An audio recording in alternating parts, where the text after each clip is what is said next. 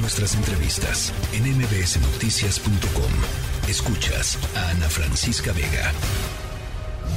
Hola, nos encontramos aquí en el, en el trazado del tren Maya. Tren, Maya. Dice un letrero que ha colocado la Secretaría de Defensa Nacional. Prohibido traficar. Traficar es un delito. Pero se olvidaron de poner destruir no es un delito.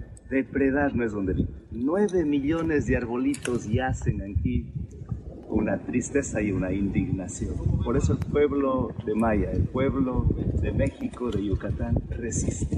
Resiste y la resistencia nos dará libres. Bueno, hace unos días eh, una serie de organizaciones de la sociedad civil volvió, eh, regresó a los territorios por donde está cruzando eh, la construcción del tren Maya para verificar pues exactamente qué es lo que está sucediendo. Están acusando de ecocidio y de etnocidio. El Tribunal Internacional de los Derechos de la Naturaleza pidió al gobierno mexicano suspender de inmediato las obras del tren Maya porque desde su perspectiva se han cometido violaciones graves a los derechos de la naturaleza, a los derechos humanos que están configurando, ya les decía, crímenes de ecocidio y eh, etnocidio. Es una organización internacional creada eh, pues por resto, por ciudadanos eh, globales que quieren dar a conocer y quieren investigar violaciones a los derechos humanos y a los derechos de la naturaleza. En la línea telefónica, Natalia Green, secretaria del Tribunal Internacional por los Derechos de la Naturaleza. Gracias por platicar con nosotros esta tarde, Natalia. Muchísimas gracias, Ana Francisca. Es un gusto estar aquí con ustedes. ¿Qué es, qué es lo que han encontrado en fechas recientes, Natalia? Justamente eh, los últimos días en la península de Yucatán. Eh, llegamos el día 9 de marzo, el día 10 estuvimos recorriendo varias comunidades, estuvimos en Pisté, estuvimos en El Señor, en Teosuco. El día 11 estuvimos en una audiencia eh, con varias comunidades, más de 28 testimonios que se dieron durante la audiencia de los derechos de la naturaleza y el día domingo estuvimos justamente en el tramo 5 con cinco jueces que fueron que conformaron el panel del Tribunal Internacional de Derechos de la Naturaleza por el caso Tren Maya. Eh, realmente, Ana Francisca, fue eh, muy interesante estar ahí, muy impactante para por ver realmente en primera mano los crímenes que se están dando en esta región, eh, por como dicen, nos han dicho las comunidades, por el mal llamado tren Maya, que no es ni solo un tren, ni solo ni es Maya, como nos han dicho las comunidades. A ver, yo, yo quisiera pues contrastar lo que nos estás diciendo con lo que reitera el presidente López Obrador, su gobierno y eh, pues las, las, personas, digamos, que están eh, alrededor del proyecto del tren Maya, en el sentido de que a las comunidades se les consultó, de que se están haciendo las reparaciones eh, medioambientales para que el impacto sea el menor. En fin, este, ellos dicen que no es tema. Eh, y, yo sí quisiera contrastarlo con lo que estás diciendo, Natalia.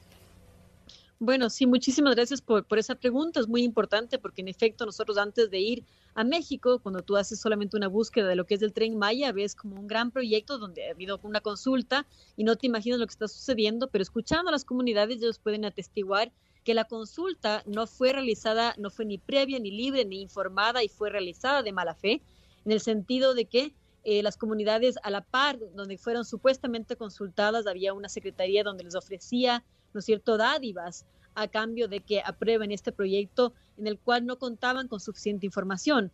Eh, nos han dicho también los testimonios que este proyecto no cuenta con un plan maestro que nos diga exactamente qué implica el, el megaproyecto del tren Maya.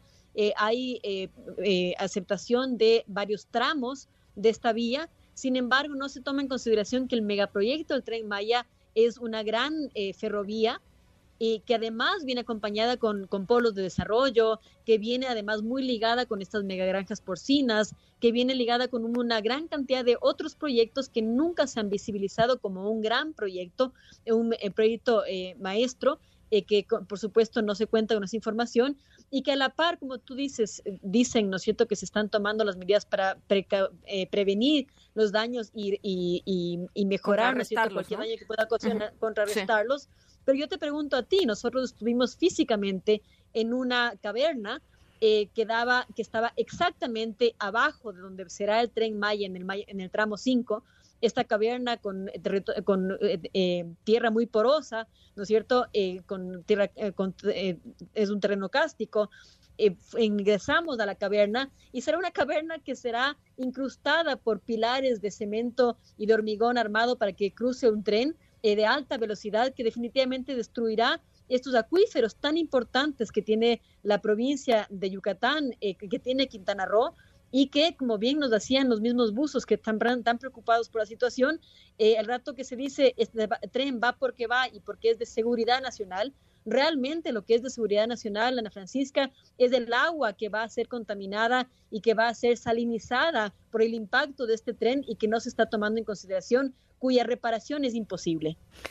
Ahora, hay, hay, hay varias pistas, digamos, aquí funcionando. Hay varias, una pista que es la pista jurídica, que es la pista legal, en donde distintas organizaciones de la sociedad civil han buscado que a través de eh, los jueces separen las obras. Se ha logrado, al menos parcialmente, digamos, al menos en términos formales, eh, las obras continúan. Pero, ¿qué me dices eh, de, las comunidades, Natalia? Yo sé que algunas de estas comunidades están involucradas en estos instrumentos jurídicos para tratar de parar el, tema, pero eh, tampoco vemos, y, no estoy diciendo que a fuerza tendríamos que verlo, pero me gustaría, tú que estuviste ahí con ellos, nos, nos contaras. Tampoco vemos una oposición abierta y cotidiana, digamos, en términos de acciones eh, de, de, estas comunidades. ¿Qué está pasando ahí, Natalia? ¿Es miedo? ¿Es, eh, es, es que tienen que trabajar para vivir y no pueden ir a... ¿Qué es? Definitivamente es miedo, Ana Francisca. Cuando nosotros estuvimos ahí, en efecto, escuchamos y supimos de las acciones de organizaciones que han parado el tren y que se ha reanudado la construcción del tren por este tema de seguridad nacional y por esta idea de AMLO de eh, el tren va porque va, ¿no? Eh, sin embargo, también eh, algo que pudimos presenciar es el amedrentamiento. Nosotros teníamos una reunión en eh, justamente la, la, comunidad del Señor, donde estaban confirmadas 300 personas de varias comunidades que iban a asistir al encuentro con los jueces y dar sus testimonios. Y cuando llegamos no había esa cantidad de gente, habían pocas personas que nos pudieron informar que no había la cantidad de gente prevista porque la Guardia Nacional había pasado por sus territorios, por sus casas, diciéndoles que no participen en, este, en, este, en esta, en esta eh, mm. llamada de los jueces para escuchar sus opiniones. En la tarde tuvimos una eh, situación también, estábamos en Teosuco, estamos reunidos y la policía también a entrar, a tomar fotos, a preguntar qué estábamos haciendo allá. Y esto es una cotidianidad que viven las, las, las organizaciones que nos pudieron decir que están amedrentadas, que están eh, hostigadas y que eh, tienen mucho miedo de levantar su voz. Por eso fue tan importante la visita del Tribunal Internacional, porque pudieron estar en un mismo lugar comunidades de Chiapas, de Palenque, de, eh, Campeche, de Quintana Roo, de, de Yucatán, comunidades que no se veían, que no se veían juntas, que no se veían en resistencia y que se veían debilitadas porque ellas creían que estaban solas.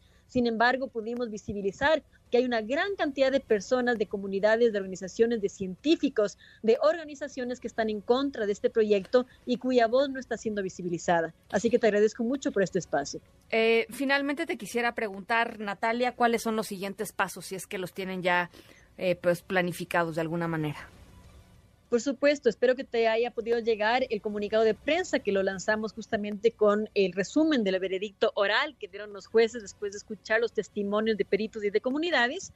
Eh, sin embargo, lo que se realiza eh, ahora es una, eh, un veredicto escrito, un veredicto que lo queremos desarrollar tanto en español como en maya, reivindicando la lengua maya, y que es un, es un veredicto que lo desarrollan los jueces que participaron en el tribunal en México. Sin embargo, también se abre a, a, los comentarios y firmas de los más de 60 jueces que conforman nuestra Asamblea de Jueces del Tribunal Internacional por los Derechos de la Naturaleza. Una vez que esto, este veredicto esté listo, se lo hará llegar tanto a, las comunidades, a las organizaciones que participaron, como a las autoridades de Ana Francisca que también fueron convocadas al tribunal y que no asistieron. Bueno, pues por supuesto estamos en este tema. Gracias por platicar con nosotros. Muy interesante eh, eh, esta visión, ¿no? Después de haber ido y visitado y estado ahí en, los últimos días, ya después de todos los pues pasos que ha habido y de todo esto que ha sucedido en torno a las suspensiones definitivas, los amparos, en fin, las obras continúan y ahí está y ahí están organizaciones internacionales documentando lo que está sucediendo en la región. Te agradezco mucho, Natalia. Estamos en comunicación. Muchísimas gracias, Ana Francisca. Gracias por el espacio y cualquier información estamos a las órdenes. Muchísimas gracias. La tercera de MBS Noticias.